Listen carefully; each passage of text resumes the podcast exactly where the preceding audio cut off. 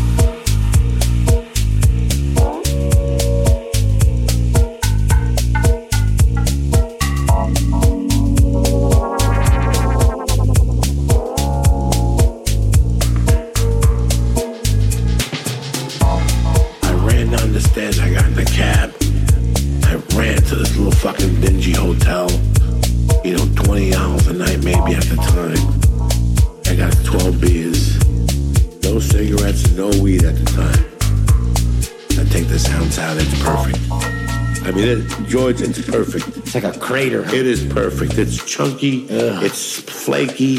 It's fresh. Yeah, flaky's You it can smell the ether. It's, it's in two bags. I take it out. These guys had left with four ounces on a Sunday. So I start snorting little lines. I'm watching TV. They got a porno channel. Yeah. You know, I'm watching the porno channel. I'm jerking off. I'm drinking my little beers. I'm snorting coke. But guess what? I started hearing a drill.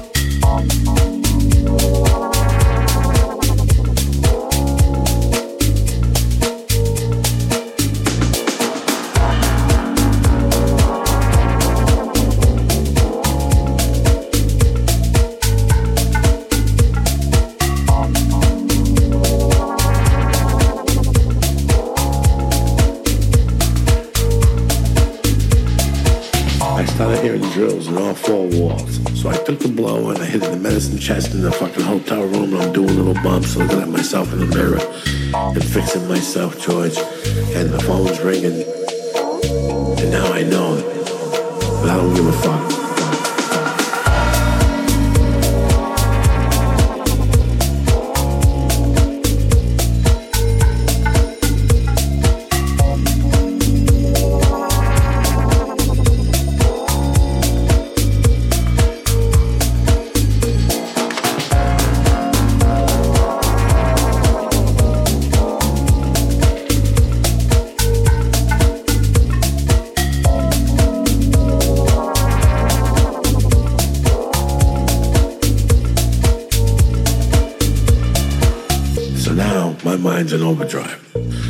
Hearing drills. I turn the porno off. I'm sitting on the bed. Zzz, zzz. So I'm listening to see if I see a drill come through the wall. And then they put the scope in through your wall.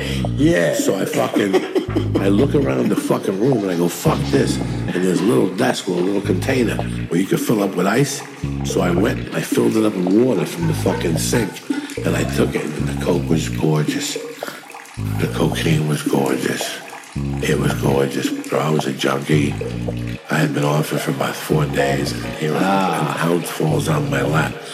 And it was in like gram chunks. And it was shaved. When you popped it, the whole room smelled like it. And I took a ah. piece of the coke and I threw it in this water to see how long it would take to dissolve.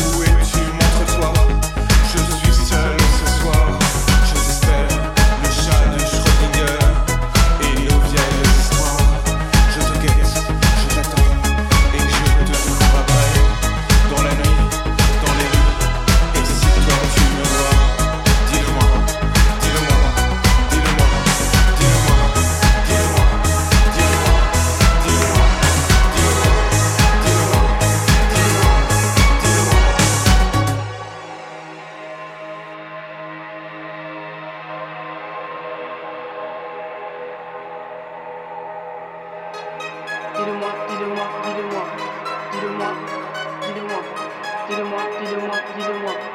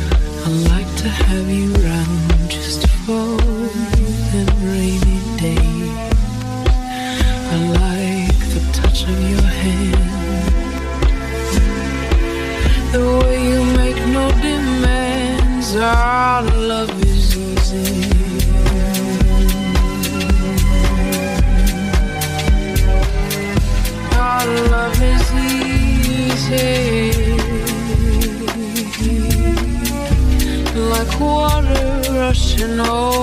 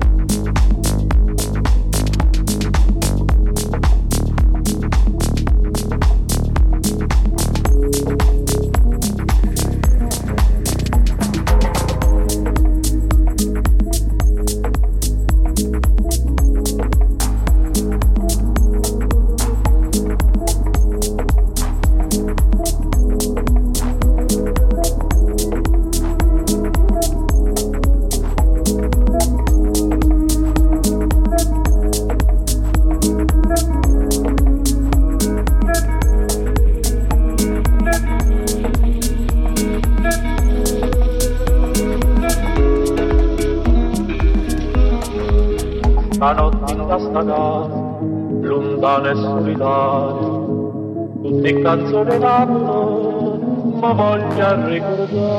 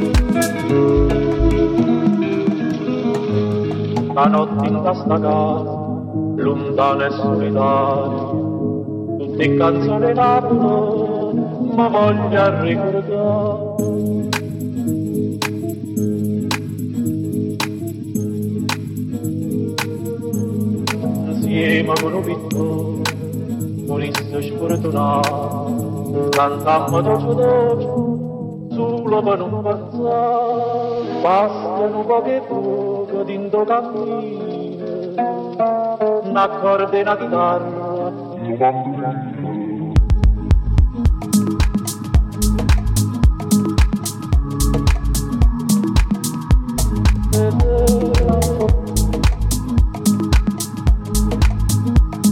un d'amore, ma voglio ricordare